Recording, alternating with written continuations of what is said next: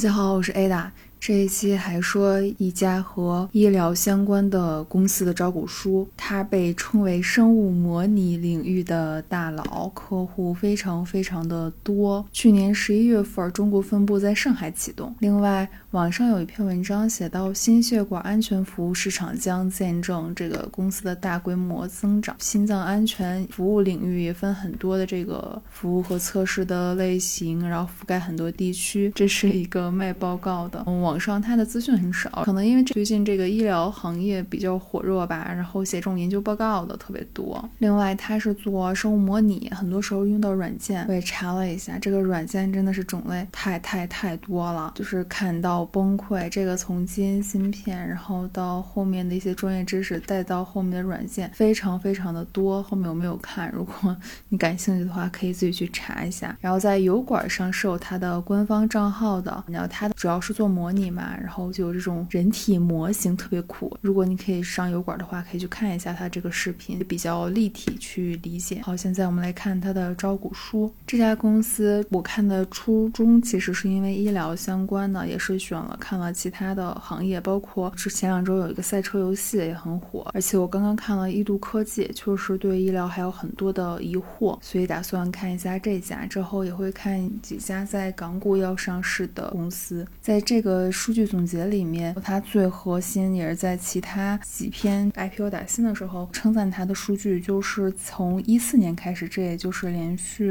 五六年了。它的客户通过他们的服务申请新药，有百分之九十都是被 FDA 通过的。这个和一度科技的招股书里描述的节省渠道、增加留在医保里的概率是不是很类似？它的招股书其实是不长的，写的东西也不是很多，就。浅显了解吧，而且它的资方也和之前看的不大一样。作为一家生物模拟软件，它是可以用于虚拟患者进行虚拟实验，就是前面我们刚才看那个图，它是一个人的模型，然后来进行预测药物在不同个体，就是不同个体就有不同的参数，比如你去假设它的性别、年龄一些特质。它提供了一个集成的端到端的平台，在六十个国家、一千六百多家生物制药和学术机构使用。这个和易度科技面向的。主要对象也是一致的。易度科技主要现在是依靠监管机构还有医院来保证它的这个前期发展，但是很明显，它之后的大客户应该还是在制药上。这里说了，这家公司的客户是包含一九年研发支出排名前三十五位的所有生物制药公司，是不是很可怕？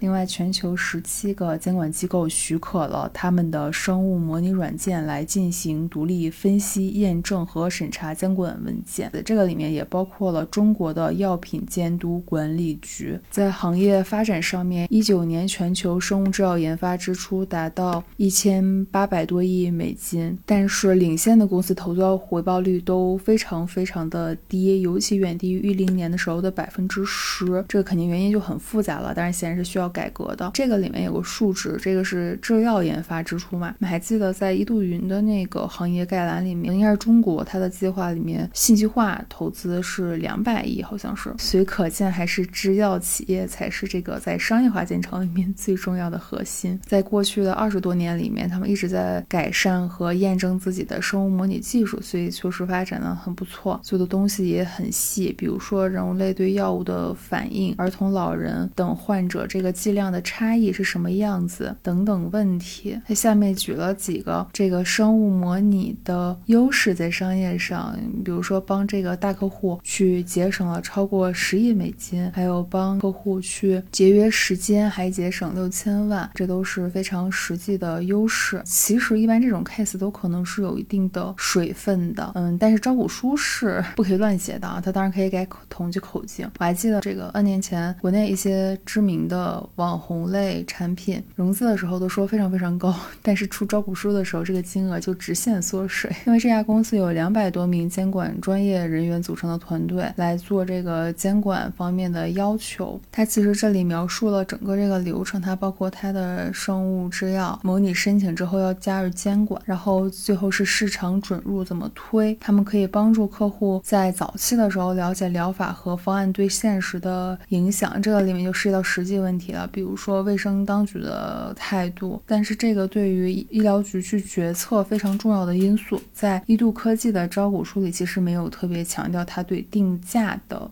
影响策略，这是算是个小盲区吧。然后下面展示了它良好的数据，八年到一九年收入的增长，亏损的缩减，呃，而且他们这个大客户非常多啊，就是超过十万的、一百万的，这个增速都很好。但是有一个问题，你看它这个客户的增速其实是小于它的这个收入的增速的，所以它要怎么样提高这客单价也。可能是他要考虑的问题。这说到前三百名客户里面，购买了超过一个服务的客户有大概两百个。这个比例和一八年相比是有一个明显的提高的，所以一度科技可能需要完善的是它能够提供的解决方案的类型吧。在印象里面，其实一度科技写的解决方案的词都是比较笼统的，比如生命科学、大数据解决方案，但它其实没有落实到具体要拆哪些项、具体做什么。但是这家公司分的是很细的，等一下你会还会看到，在他们这个市场的摘要说明里面，就市场潜力肯定很好，但是所有的。领域复合增长率没有超过百分之十五的研发渠道，从小分子向生物制剂以及细胞和基因疗法转移，这个科研的复杂性就变得很高，这就导致这个研发回报率会下降，因为你你测试的方案会变得多很多嘛，得出结果的时间会被拉长。做一个完整的测试的话，所以他们肯定还是处于一个早期的阶段。那一度科技可能就更早期了吧？但是他们俩不一样啊，只是我会联想去对比。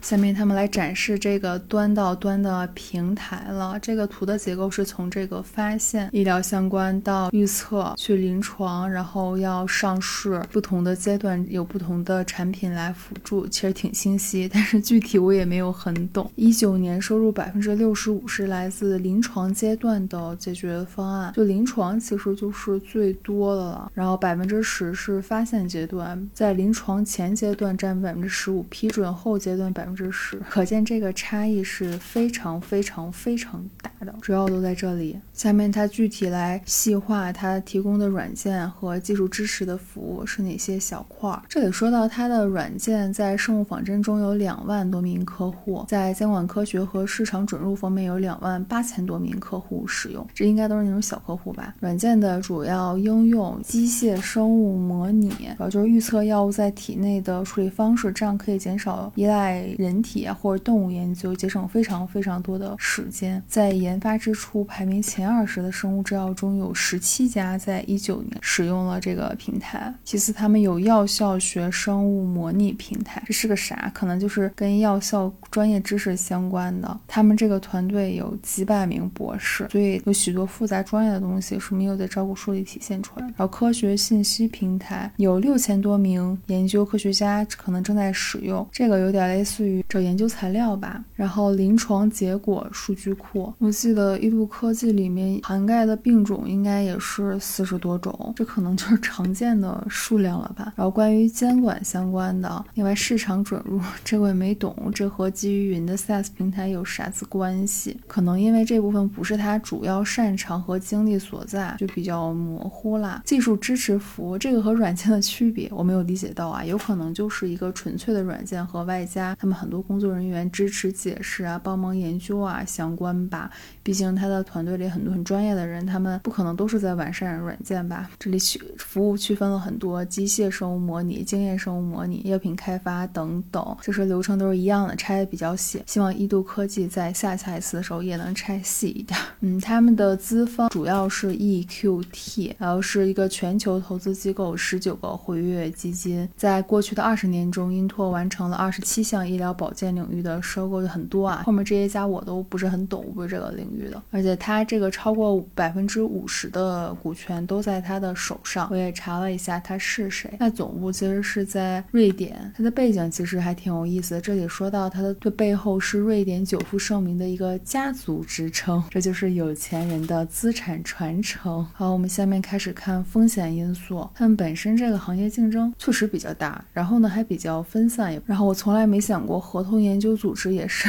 有很多专门的机构，这也是这两两次。看医药公司发现的新问题。另外，下面说到他们的软件产品已经获得 FDA、EMA 等前面说到过的那些监管机构，包括中国的，可以使用他们来评估新医药的应用。然后法规的稳定性也是风险很高，这个太高了。这里举到了一个这个政策反反复复的问题，所以不要走在政策太前面，不然成本真的会很高。另外，近几年就是很多。政府都在想去改善这个降低医疗保健成本嘛，就是基础服务，这个药企就盈利可能就会下降嘛。像这两年总上热搜的医药谈判，但它也产生了负面的问题，因为它确实切实的影响到了医疗公司的利益。在微博上很多 bad case，你感兴趣可以去查一下。所以希望技术进步真的能。帮助药企节约这部分的成本，这样他们也会把药好好的做好。这里写到了自然灾害，就是提到了新冠的影响，主要是影响了与客户面对面交流的能力。确实，他们的单应该都是比较大的，而且他们的客户本身就面临供应链中断、管理开发和临床实验中断的问题，那产品需求也会下降，还有很多更宏观的因素。不过看后面的这个续订数据就也还好，这也可能是因为它现在显示的续订数据。是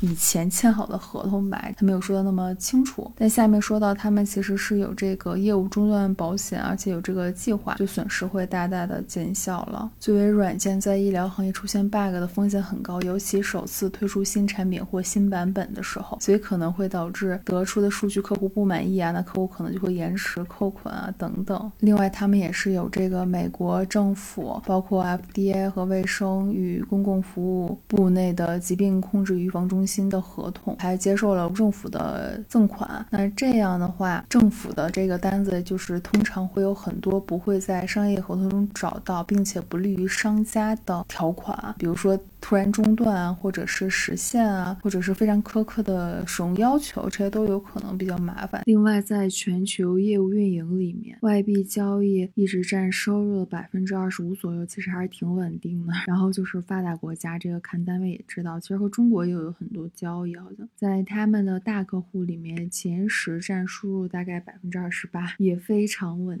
定。其实这个比例不是很高，因为是前十嘛，一个人可能就不到三四的样子。关于隐私。私的问题就是美国也比较多的事儿，还有欧洲，欧洲是事儿最多的，有很多感兴趣可以自己看一下。然后他们有非常多的债务，这个是九月三十号的时候，在贷款协议下未偿还借款为八千万美金，在信贷协议下借款总额为三亿多美金。他们的融资收入大概是几亿，而收益额用于偿还贷款协议下的未偿债务，还真是。然后用于一般公司的目的可能。包括偿还信贷协议下的部分债务，可怕，利率也很高。在合并报表里面可以看到，它的营业额其实一九年到二零二零年增长不高，应该还是受疫情比较大的影响了。这个等一下会看到。尤其它这个贷款非常多啊，你看它的利息支出其实比它销售、营销、研发总和都要高了。不过它这个收窄亏损的很快，已经变成盈利了，明年可能会好很多吧。如果疫情不出现新幺蛾子的话，然后管理。层影响他们绩效的关键因素，这里给了客户留存，可以看到比率都是非常的高的，但是有可能是因为之前都签好的合同。这里解释了营业额软件的含义是通过软件许可订阅和维护，维护很好理解了，许可和订阅看起来就是客户端和网页服务就云端服务的区别，